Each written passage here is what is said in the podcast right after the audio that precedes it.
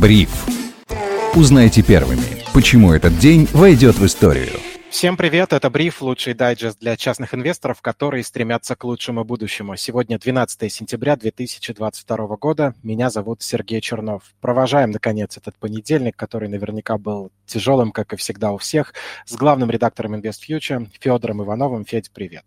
Привет, Сереж. Спасибо тебе и коллегам, во-первых, за мем с Ваней Усовичем в одной из последних новостей. Это было очень забавно и ко времени. Принимаю благодарность. В общем, мы двинемся к новостям дня. Сегодня нельзя не обсудить несколько заявлений нашего президента. Владимир Путин сказал, в частности, что экономика России выходит на траекторию роста и что сокращение ВВП замедлилось, а экономическая активность возросла. Ну и э, состояние российского бюджета сейчас лучше, чем у большинства стран Большой Двадцатки. Однако одно из самых заинтересованных заинтересовавших меня заявлений президента о том, что процесс дедоларизации неизбежен. Говорилось вроде бы о крупных формах межгосударственного партнерства, но и те доллары, которые в кубышках граждан, мне кажется, тоже вряд ли ждет что-то иное. Не последний ли это сигнал к тому, чтобы активнее уменьшать долю американской валюты в своих активах? Как ты думаешь, Федь? Я думаю, что, разумеется, уменьшать долю в так, так сказать, э, цифровом варианте а, я сейчас конкретно говорю именно про валюту на счетах, которая лежит как на брокерских счетах, так и на счетах в банках, однозначно стоит, потому что сейчас эта история, разумеется, негативная, а, негативная для вашего капитала в первую очередь. И э, другой вопрос э, про наличную валюту. С наличной валютой все гораздо сложнее, как для государства, э, так и для отслеживания всей этой информации. Поэтому здесь, конечно, есть варианты того, что можно хранить, потому что я не вижу на самом деле себе сбалансированную подушку безопасности без долларов, как главной мировой валютой, э, кому бы это как не нравилось. А, поэтому я думаю, что окончательно от доллара отказываться не стоит, но долю в своих, эм, на своих именно счетах пересмотреть однозначно стоит. А, мы э, на IF Plus э, уже однажды обсуждали тему, какие варианты есть, эм, какие выходы есть, да не только на IF Plus, тоже в основной телеграм-канал Invest Future писали, и на YouTube это обсуждали, что можно сделать. Там было несколько вариантов основных. Первый вариант – это, э, разумеется, продать на счетах перевести в валюту, но на самом деле тут, как правило, есть большой спред, то есть он может доходить до 5%, если у вас там 1000 долларов, это не страшно, если у вас там 10, 20, 30 тысяч долларов и больше, то, разумеется, это уже очень неприятный спред, вы потеряете, ну, реально много денег, то есть там может больше 10, ну, мы говорим о 30 тысяч долларах, ну, вы потеряете целых, э, господи боже, Сереж, 15 тысяч долларов. Очень много денег. Очень много денег, 15 тысяч долларов, миллион рублей потеряете, э, это ужасно. А, но тут, опять же, есть определенные ограничения. То есть, в первую очередь, это банки, которые продают, ну, реально по завышенному курсу, и зачастую у них есть проблемы э, с как раз-таки наличием этой самой валюты. То есть, как правило, нужно заранее э, заказывать, э, звонить, и то не факт, что вам ее дадут. А второй вариант – это серый, черный. Мы, разумеется, его не рекомендуем, предупреждаем о всех рисках, опасностях, которые есть. Это вплоть от того, что вас могут в серых пунктах обмена обмануть, до э, ситуации, когда людей отслеживают, э, которые выходят с суммами из этих пунктов, куда они идут. Э, в общем, если вы идете через темный переулок, то оглядывайтесь. Но э, тут, конечно, более выгодные курсы. Э, банки не фиксируют о том, что вы проводили эти обменные операции, если мы говорим уже о каком-то тотальном возвращении в СССР, да, э, в которое, конечно, верить не хочется. Вот. А второй вариант – это а, перевести в криптовалюту а, долларовую. Опять же, здесь есть определенные риски, как регулятивные, так и самой инфраструктуры. То есть у нас есть централизованная криптовалюта, стейблкоины конкретно, это там USDC, USDT, э, но тут есть риски централизации, то есть, по факту, американское правительство может заблокировать. Но мы писали инструкцию, а, она также есть на Plus, господи, какая-то реклама получается, о том, какие, как выбрать э, стейблкоин, который и централизованный, и при этом его вряд ли заблокируют есть такие возможности тем же самым USDC. Там можно код на самом деле посмотреть, э, довольно-таки несложно, и выяснить конкретно э, в конкретном кейсе, есть это или нет. Также есть децентрализованные стейблкоины, но после UST, конечно, многим страшно, и не просто так. Э, есть все еще не рухнувшие, отлично себя показывающие DAI, но, опять же, риски и риски, то, что называется. Это также при возможности можно перевести себе на зарубежные счета валюту, Э, теоретически это тоже вариант э, как сохранение актива, но опять же, в какую страну выводим, а, уведомли, уведомить ФНС, ФНС будет знать о том, что у вас этот счет, знает о том, что, то, что на нем есть иностранная валюта. Может быть, она что-то потребует, а, вернуть, например, эти деньги, либо еще что-то. Здесь тоже есть определенные риски. Но я вот три способа назвал, э, не хочу эфир затягивать про продолжением рассказа про другие, более специфичные и менее популярные. Но вот это три, наверное, основных способа, да, сохранить свою валюту сейчас. Но, опять же, нужно понимать, что то, что сегодня заявил э, Владимир Путин, это касается не конкретно физиков. То есть паниковать тут не стоит, бежать резко все снимать по невыгодным курсам, если вы понимаете, что э, осознаете риски, осознаете то, что готовы пойти в случае чего на конвертацию принудительно, еще что-то, либо на комиссии какие-то повышенные, то можете продолжать держать, как бы это не рекомендация ни в коем случае. Тут все нужно э, смотреть, делать, исходя из вашего конкретного положения. Ну и помнить о том, что, как правило, какие-то такие ограничения, когда появляются, они лишь первая ласточка. Мы не можем сказать, первая она или на самом деле последняя. Так что логичнее сказать, что пока вот так, пока физикам не о чем беспокоиться. Но а кто его знает, что будет дальше. Рассмотрите для себя все варианты, тем более информация правда в открытом доступе. Везде, где Федя говорил, можете в наших каналах почитать или использовать какие-то другие источники. А я еще, знаешь, что хотел добавить, что а, вот эта тема с переводами валюты на какие-то другие счета, а здесь надо быть настолько осторожным, оказывается. Я сегодня еще узнал, что э, валютное регулирование очень сложная штука. При переводе валюты кому-то за рубеж, на какие-то иностранные счета, если они не ваши же, то могут быть большие проблемы, они, даже если ты там как-то уведомляешь э, налоговую службу или если ты от кого-то получаешь эти средства. В любом случае, мы сейчас готовим с одним известным экспертом спецвыпуск на эту тему, обязательно о нем объявим, не пропустите и узнаете все из первых, что называется, рук. Э, Знаешь, Сереж, хотелось... я даже добавлю, э, извини, я тебя перебью чуть-чуть, а, даже есть такой момент, то, что запрещено переводить с одного со своего иностранного счета валюту на счет другого резидента РФ, а, иностранный тоже, потому что это может попасть под как раз-таки валютное регулирование, простой перевод денег, просто перевести замороженку, я не знаю, и там штраф доходит вплоть до 20-кратного размера транзакции. Вот, поэтому тут прям очень аккуратно нужно быть. Вот, да, об этом я и говорю, что, казалось бы, любая мирная прогулка валюты между счетами может обернуться адским походом в лес со встречей с волками. Дальше новость, которую тоже хочется сегодня немножечко обсудить. Российский рынок открылся ростом, несмотря на то, что доступ к торгам получили дружественные нерезиденты. Почему несмотря? Потому что многие ванговали, что называется, что что-то случится, резкая распродажа и падение, и, в общем, апокалипсис, и все подряд. Но оказалось, что у страха глаза велики, ничего не случилось. Вроде бы как бы даже обсуждать нечего. Ну, Федь, я помню, ты говорил, что примерно так все и будет. Вот оно так и случилось. Лайк тебе за э, верное предсказание. Я даже не знаю, честно говоря, как и что здесь прокомментировать. Они просто совсем незначительны на российском рынке, дружественные нерезиденты. И нужно учитывать, что еще из этого незначительного объема, то есть он 100%, даже меньше 20% от всех нерезидентов, которые были, там разные цифры фигурируют. Кто-то говорит, что вообще это порядка 50% от э, нерезидентов, от общего объема это, соответственно, ну сколько там, 2-2,5%, и то часть из них заблокирована вот этих 50 компаниях, которые как раз-таки все еще запрещены к торгам для них.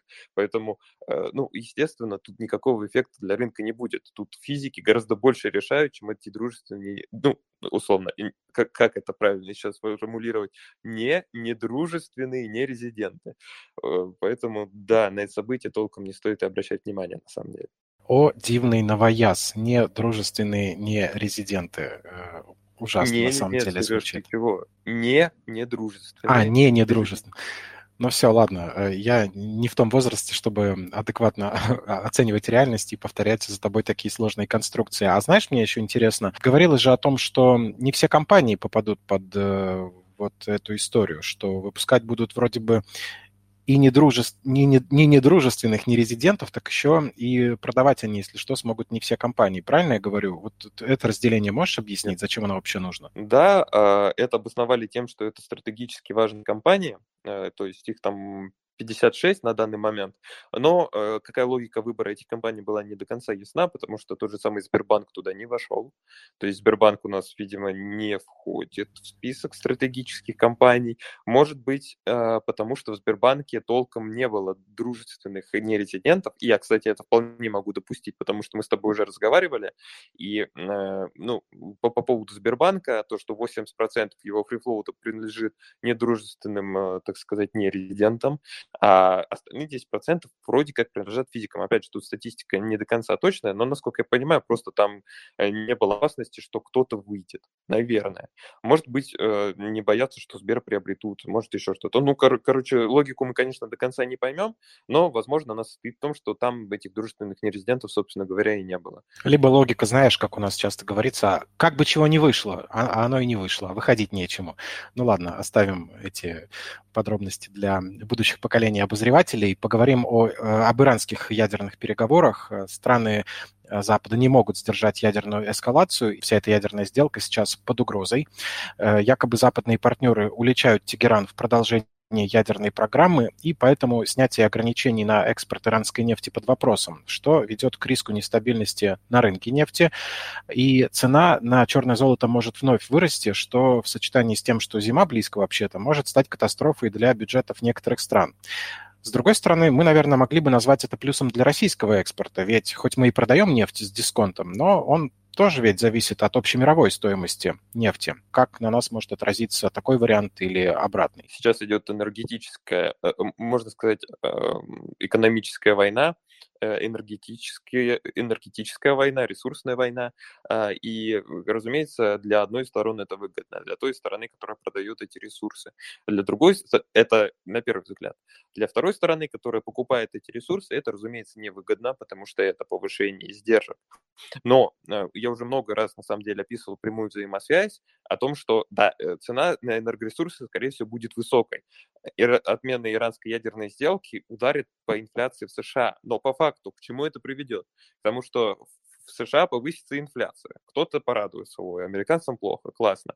В США, но в США повысится инфляция, соответственно, а американцы начнут меньше потреблять дополнительных товаров, больше начнут потреблять базовых товаров, там, ну, условно, еда, э, там, коммунальные услуги и так далее, товаров и услуг.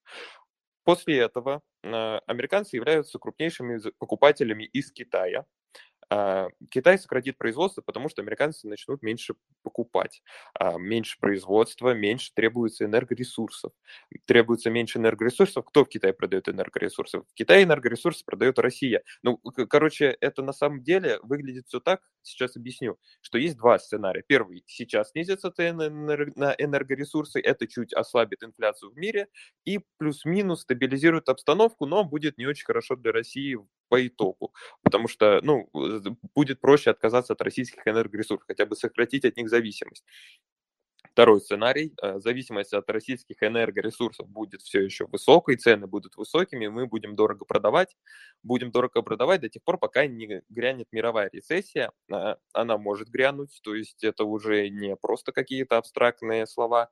И тогда в этой мировой рецессии цена на энергоресурсы все равно упадет, но а, она упадет везде, и плохо будет всем. Ну, короче, я не знаю, наверное, депрессивная картина сложилась, но у меня пока в голове все это выглядит так. Искренне надеюсь оказаться не неправым результате, и что я ошибаюсь. Вот, реально надеюсь.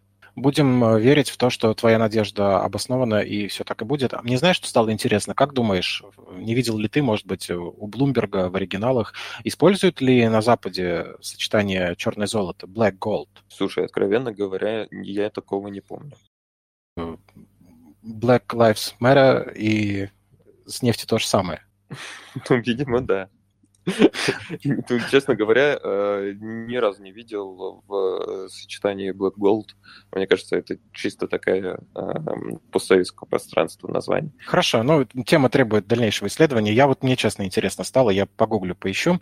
Э, сегодня Совкомбанк дал прогноз по снижению ключевой ставки, якобы она снизится, и снижение составит 1%, то есть на уровне, на котором была в октябре-декабре прошлого года. Потому что, мол, в стране дефляция, годовые темпы инфляции замедлились до 14,1%, когда такое было, такой минимум не припомню даже.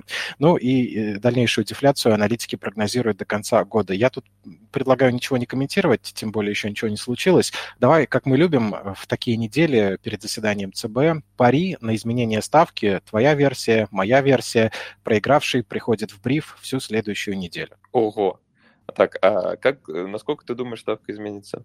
А, то есть э, свое аналитическое экспертное мнение ты не можешь построить без моего дилетантского? Ну, возможно, так. Ну, хорошо, я думаю, что ключевую ставку понизят на 1%. Ну, я с тобой согласен. Но э, объясню даже почему. Потому что сейчас, на самом деле, пугающая статистика по кредитованию. Потребители не собираются брать кредиты. Только сегодня вот от Тинькова выходила информация, у них исследование о том, что в ближайшие 2-3 месяца 70% а, потребителей не готовы точно брать кредиты, и это на самом деле не позитивно. А, не позитивно для экономики, которая как раз-таки сейчас очень нуждается в каком-то импульсе, в перезапуске производства, в, в общем-то говоря, экономическом росте после, разумеется, падения на проценты, и не, далеко не один процент, которые случились в этом году. Поэтому я думаю, что тут будет не полпроцента снижения, я думаю, что здесь будет снижение процента. С другой стороны, у нас есть инфляция и цели по инфляции. Вроде как все только сейчас стали довольны тем, что инфляция перестала увеличиваться, цены остановились, даже чуть-чуть снизились. Ну, чуть-чуть э, сейчас, чтобы меня помидорами слушатели не кидались, не настолько заметно, чтобы это отразилось на магазинах, то есть там речь о десятых э, процента, но снизились. Поэтому, э, ну да, тут э, даже гадать не хочется, но мне кажется, что снижение будет на 1%. Но теоретически я допускаю его и на полпроцента. Давай не отрываться от реальности, никто в тебя помидорами кидать не будет, потому что на них цены тоже как выросли, так э, не сильно-то и опускались, а к осени тоже хорошего от цен на помидоры ожидать не стоит.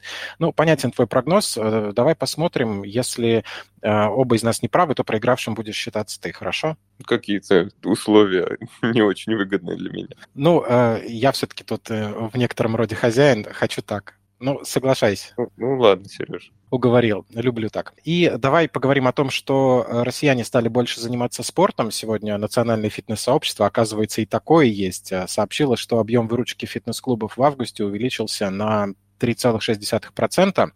И мне тут интересно у тебя было спросить, во-первых, что в твоей жизни со спортом? Ходишь ли ты в зал? Сколько ты за это платишь, может быть? Вот немножко картинку так нарисовать, чтобы я потом объясню, зачем я это спрашиваю. Сейчас я не хожу в зал, э, раньше ходил, не помню, честно говоря, сколько это стоило. А, в прошлом году около, ну, я, я там какой-то супер выгодной скидки взял, и там, знаешь, такая э, не, не пафосный а какой-то бизнес-фитнес-клуб, где всякие бассейны, э, разные виды бани э, и так далее. Там просто были тренажеры, беговые дорожки и душ. Вот. Там я купил себе абонемент за 17, что ли, тысяч рублей. Ну, в Москве это, мне кажется, считается очень хорошей ценой. Вот. А сейчас я в лучшем случае выйду подтягиваться, размяться и все, работа занимает все остальное время в основном. Ага, спасибо, что рассказал. Мне очень понравилось вот это непафосный бизнес-клуб. В следующий раз, мне кажется, ты скажешь, что нашел новый какой-то вшивенький, элитный, в который ты начал ходить. Ну ладно, не, не, речь... Не, я говорю, что именно это был не бизнес-клуб. То, то, то есть не пафосный бизнес-клуб, а именно не бизнес-клуб и не пафос. Я понял, это нас запутали не недружественные, не резиденты. Очень сложно после таких э, новых слов в языке как-то вот эти конструкции строить. Я знаешь, о чем просто подумал? О том, что у нас, как и во всем мире, наверное, люди любят купить абонементы, активно ходить месяц-два, потом вот запал этот пропадает, и выручка фитнес-клубов не может говорить о том, что тренд на э, усиленное слежение за своей спортивной формой все-таки можно наблюдать. И, соответственно, э, история с тем, что фитнес-клубы в случае чего снова пострадают из-за каких-то, может быть, ковидных ограничений или из-за того, что люди наконец осознают, что ну, нет у них желания заниматься спортом, ну, то есть э, фитнес-клубы могут тоже закрываться, страдать от недостатка выручки. Ну, знаешь, э, у нас, мне кажется, достаточно места и расстояния для того, чтобы можно было заниматься и самостоятельно. То есть, мне кажется, фитнес-клуб как у многих работает стимул, вроде потратил деньги, могу заниматься, но большинству людей не нужны упражнения там на тренажерах. Я, конечно, не профессиональный тренер, ни в коем случае я не могу там все это утверждать, но я знаю, что для того, чтобы поддерживать себя там э, плюс-минус в здоровом теле и здоровье как-то сохранять, достаточно того, что есть на улицах там или в парках, просто бегать, я не знаю, ходить, подтягиваться, какие-то такие базовые вещи делать. Поэтому, мне кажется, это не самая критичная вещь. Справедливо, да. В конце концов, можно пешком дойти из Якутии до Москвы, отвлекаясь э, только на завтрак каждый день, например, и тоже можно обеспечить себе хорошую подтянутую форму. Ну, э, кстати, еще раз ты уже говорил про IF+, сегодня не один раз, я вспомнил о том, что, несмотря на то, что мы что-то тратим на фитнес, мы можем иногда получать налоговые вычеты за занятия спортом, чтобы пользоваться, собственно, какими-то бонусами от государства. Об этих и других бонусах можно узнать из курса о налогах на платформе IF+, так что на IF+, мы точно оставим ссылку в описании подкаста. Ну и на сегодня, думаю, достаточно. Со мной на связи был главный редактор InvestFuture Федор Иванов. Федь, спасибо тебе за твое экспертное мнение. Не, не спасибо тебе, Сереж а как не, э, не лучшему ведущему подкастов э, во всем мире. Что бы довело меня в этот понедельник до взрыва мозга, э, кроме этих слов? Это было 12 сентября 2022 года. Меня зовут Сергей Чернов. Слушайте бриф, подписывайтесь на канал Invest Future. Всего доброго, отличного настроения и до встречи.